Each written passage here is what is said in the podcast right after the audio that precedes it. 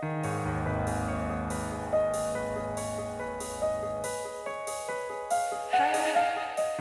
nombre es Mauricio Lechuga y te doy la bienvenida a Postmortem, un podcast donde te comparto las creepypastas y leyendas urbanas más famosas y perturbadoras que están en el fondo de Internet.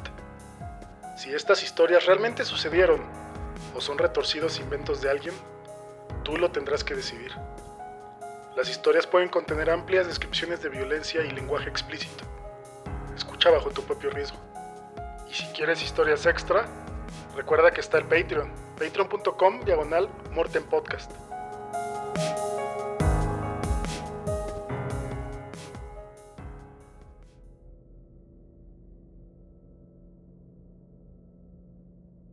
Miguelito, el hijo de don Diego, murió ahogado en la bañera de su casa cuando solo tenía tres años. Era un niño cariñoso y juguetón, la luz de la vida de sus padres y de sus familiares. No fue una muerte accidental, pues fue víctima de la furia de una empleada doméstica que, según la versión oficial, se enamoró de don Diego y no fue correspondida. La mujer fue condenada a morir en la horca, pues en esos días aún existía la pena capital. Don Diego y su esposa estuvieron presentes durante la ejecución. La empleada, que se llamaba Alicia, miró fijamente a sus antiguos patrones con una mirada que solo mostraba satisfacción por el horrible hecho cometido. Don Diego y su esposa no pudieron contener sus lágrimas al ver a Alicia riéndose a carcajadas mientras le colocaban la cuerda alrededor del cuello. Mientras lo hacían, ella decía, Lo amo, don Diego, lo amaré por siempre. Ya va a ver cómo usted también me va a amar para siempre. Ya no tiene hijos, yo le hice ese favor. Deje esa mujer vieja y sálveme. Don Diego bajó la cabeza y también sintió ganas de morir, pues la vida ya había terminado para él. El juez subió al andamio junto con el padre Alonso, el sacerdote local. Este último acercó una Biblia a los labios de Alicia y le pidió que la besara y que se arrepintiera de sus pecados. Alicia escupió la Biblia y le gritó algo al sacerdote en un idioma incomprensible. El juez la abofeteó y le preguntó si tenía algo que decir. Ella solo se rió con una sonrisa quebrada y un poco de sangre saliendo de la comisura de sus labios.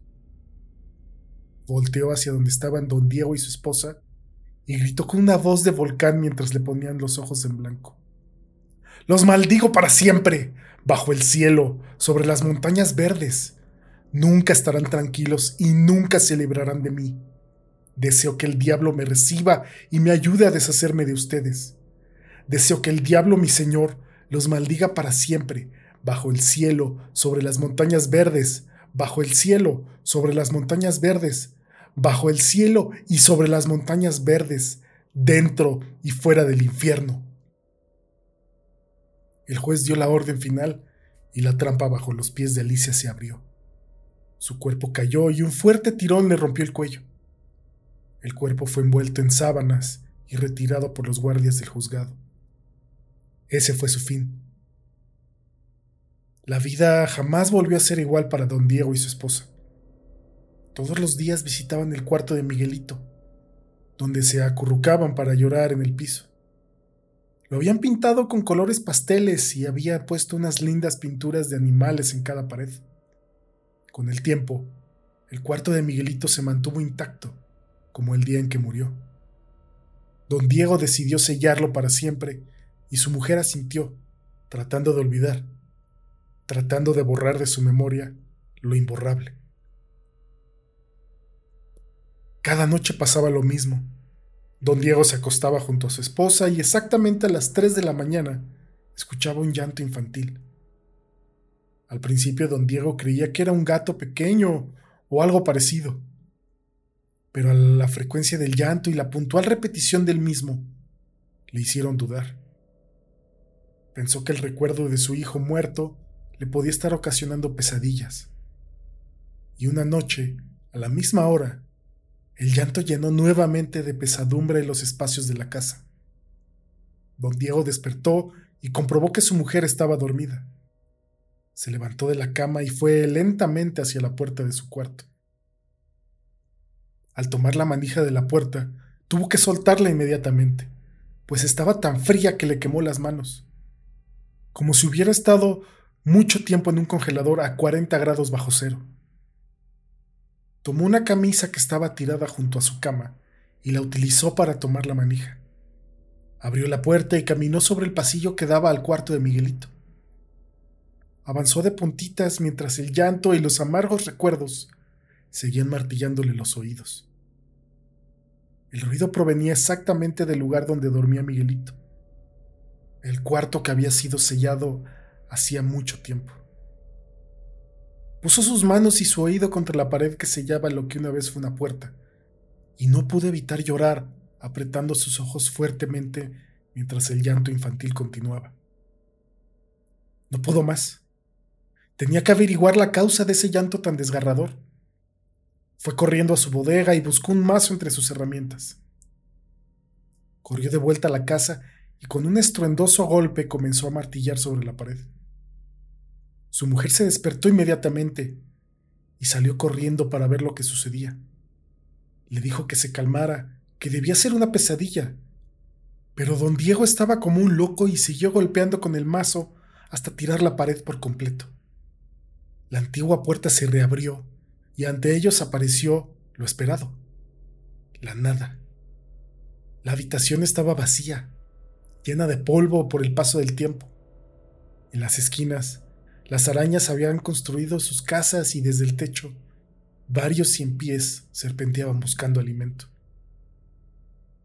Exhausto, don Diego se puso de cuclillas apoyándose en el mazo mientras el sudor de su frente pintaba diez puntos sobre la empolvada cerámica. Su esposa lo consoló y le dijo que era algo incomprensible. Habían perdido a su tesoro más preciado y ahora tendrían que llevar esa pena por siempre. La esposa de don Diego nunca había dudado de la fidelidad de su marido. Pero recordando las palabras de Alicia sobre el andamio, ese día trágico decidió curarse en salud. ¿Tuviste algo con Alicia Diego? le preguntó sin rodeos. La cara de don Diego enrojeció de cólera. ¿Cómo me preguntas eso? Es que eres idiota. ¿Cómo se te ocurre? ¿No ves que era una loca? Le dijo con violencia verbal, disipando las dudas de su esposa.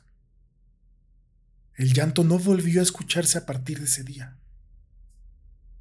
Con el paso del tiempo, sin embargo, el recuerdo de Miguelito se hizo más fuerte. Sus padres pusieron una foto suya en la sala para recordarlo cada vez que entraran a la casa. En la foto aparecía con su traje azul de marinerito y sus manos levantadas con júbilo. No se parecía nada al niño que pusieron en el lujoso ataúd el día de su muerte. Don Diego volvió a sellar el cuarto, pero antes de hacerlo, lo limpió completamente, como si deseara que su hijo, o al menos su recuerdo, retornara a un ambiente agradable. Pasó un año y don Diego trataba de llevar una vida normal con su mujer, en la medida de las posibilidades, claro. Le gustaba pensar que había sido un buen padre para su hijo preocupado siempre por su comida y por sus medicinas, pendiente de ropa y de su aseo. Y así, tratando de olvidar, la vida se hizo más llevadera para don Diego y su esposa. Un día, don Diego le preguntó a su mujer si le gustaría que adoptaran un bebé. Ella ya no podía tener hijos, pues las complicaciones del embarazo de Miguelito la habían dejado sin posibilidades. Su esposa lo aceptó pues pensó que podría ser una bendición que les ayudaría a reanudar sus vidas, a volver a ser normales, a olvidar. Al día siguiente, fueron al albergue del Ministerio de la Familia. Después de hablar con un funcionario, éste los condujo a un gran cuarto repleto de cunas. Decenas de llantos infantiles inundaban el lugar y su estruendosa sinfonía hizo que las piernas de don Diego temblaran, recordando las penas pasadas. Su mujer lo tomó fuertemente del brazo y caminaron junto al funcionario hasta llegar a la primera hilera de cunas. Vieron a muchos bebés, pero no se decidían por ninguno. Unos eran gorditos y de ojos pequeños, y otros ojones y rubios. Así llegaron a la tercera hilera. Ahí, en la segunda cuna de la izquierda, vieron a una niña preciosa. Era una recién nacida con el pelito negro, grandes cachetes y unos ojos oscuros. Don Diego miró a su mujer y ella le dijo, ¿Por qué? Es una niña. ¿Por qué no? respondió él mientras la cargaba por primera vez. El funcionario les explicó que esa niña había nacido en un municipio cercano y que tenía como tres días de estar en el albergue. Después de llenar algunos formularios, el mismo funcionario les dijo que el proceso podría tardar un par de semanas, pero con los antecedentes de ellos sería un proceso fácil, pues habían demostrado tener medios para atender a la niña. Y así fue. Después de dos semanas, don Diego recibió una llamada del Ministerio de la Familia y fue alegremente con su esposa a traer a la niña. Decidieron llamarla Esperanza, y desde entonces se convirtió en la luz de sus vidas. La niña creció sana y fuerte con los cuidados de sus nuevos padres. Cada día jugaban con ella, le educaban, le enseñaban a comportarse y la cuidaban como una flor preciosa en un jardín de ensueño. Pasaron dos años y Esperanza empezó a decir sus primeras palabras mamá, papá, miau miau, guau guau. Cada vez que hablaba, sus padres la miraban orgullosos, sonriendo con cada palabrita. De más está decir que don Diego perdió la cabeza por su hija. No podía concebir el mundo sin ella. Esa preciosidad que había llegado a sus vidas para quedarse, para acompañarlos y consolarlos para siempre. Se forjó, literalmente, muchas esperanzas con esperanza. La soñaba convirtiéndose en una gran administradora de empresas o en una política exitosa. La soñaba casándose con un príncipe azul en una fiesta de ensueño. Ah, cómo llegó a quererla. Tanto que un día quitó de la sala la foto de Miguelito. Y su mujer lo aceptó, como si aceptara el efecto de reemplazo que Esperanza había provocado.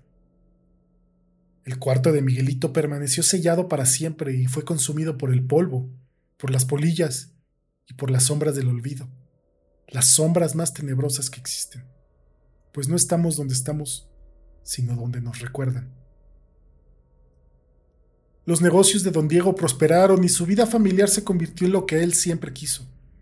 Una vida tranquila, sin sobresaltos, una vida en la zona de confort. Compró una finca en el norte del país y la llamó Santa Esperanza, como su hija.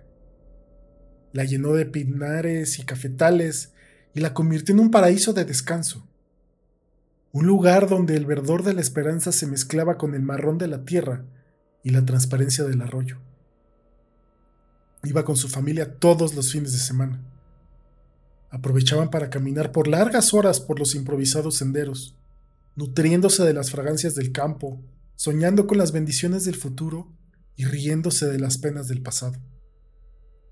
El recuerdo de Miguelito no aparecía por ninguna parte, ni en los hijos de los cuidadores de la hacienda, ni en los infantiles cortadores de café que se topaban en sus largas caminatas campestres. Miguelito había desaparecido de sus almas, de sus vidas y de sus recuerdos. Esperanza había llegado para quedarse. Un sábado, la esposa de don Diego tuvo que visitar a sus padres y no pudo acompañarlos a la finca. Para no perder la tradición establecida, don Diego viajó solo con su hija. Dejaron las maletas en la casa y tomaron el sendero que llevaba a la cima de una colina, desde la que se podía ver el volcán San Cristóbal, en la zona norte del país. Don Diego caminaba de la mano de Esperanza mientras ascendía por la suave pendiente y al hacerlo le enseñaba el colorido de los pájaros y el azul del cielo, un cielo precioso y despejado que los bendecía con su grandeza y con su tranquilidad. Mientras caminaba con ella, volvió a soñar despierto, viéndola como una gran señora, como una líder que sería recordada por mucho tiempo, una mujer que se perpetuaría en la memoria de sus súbditos. Llegaron a la cima de la colina y don Diego señaló el volcán con su dedo. Mira, Esperancita, ese es el volcán San Cristóbal.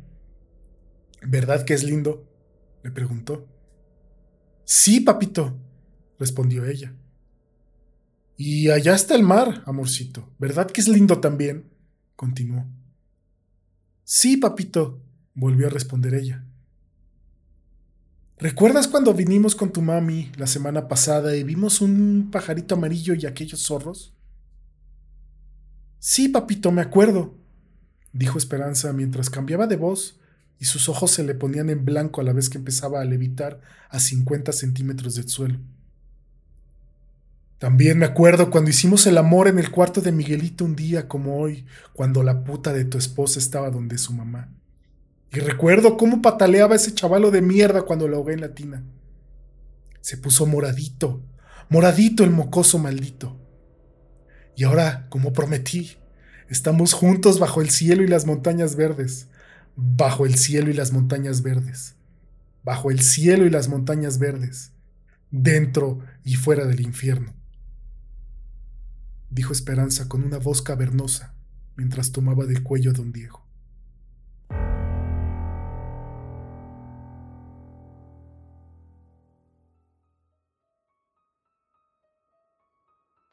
Envíame tus comentarios en arroba postmortem en Twitter o arroba mlechuga, cualquiera de las dos. Me encantaría leer qué piensas sobre la historia y si te gustó o no. También te recuerdo que en Patreon podrías eh, encontrar más historias exclusivas para la gente que me apoya a través de la plataforma, como Alejandro Villaseñor, Antelles y Tonkotsu Bob. Mil gracias de verdad. Muchas gracias a todos y nos escuchamos pronto.